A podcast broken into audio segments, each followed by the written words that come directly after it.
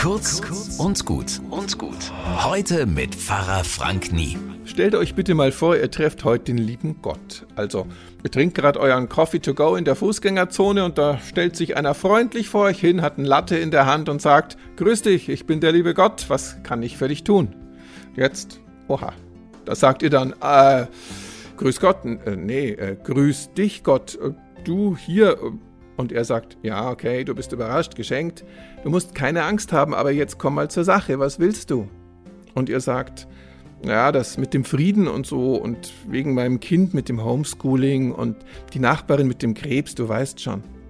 Stellt euch vor, Gott fragt euch, was ihr wollt. Und dann sagt es heute einfach in einem Gebet. Grüß dich Gott, du, ich hab da eine Bitte. Und dann legt los. Ob das dann in Erfüllung geht, ist eine andere Sache. Aber ihr habt's wenigstens gesagt und das macht einen riesen Unterschied.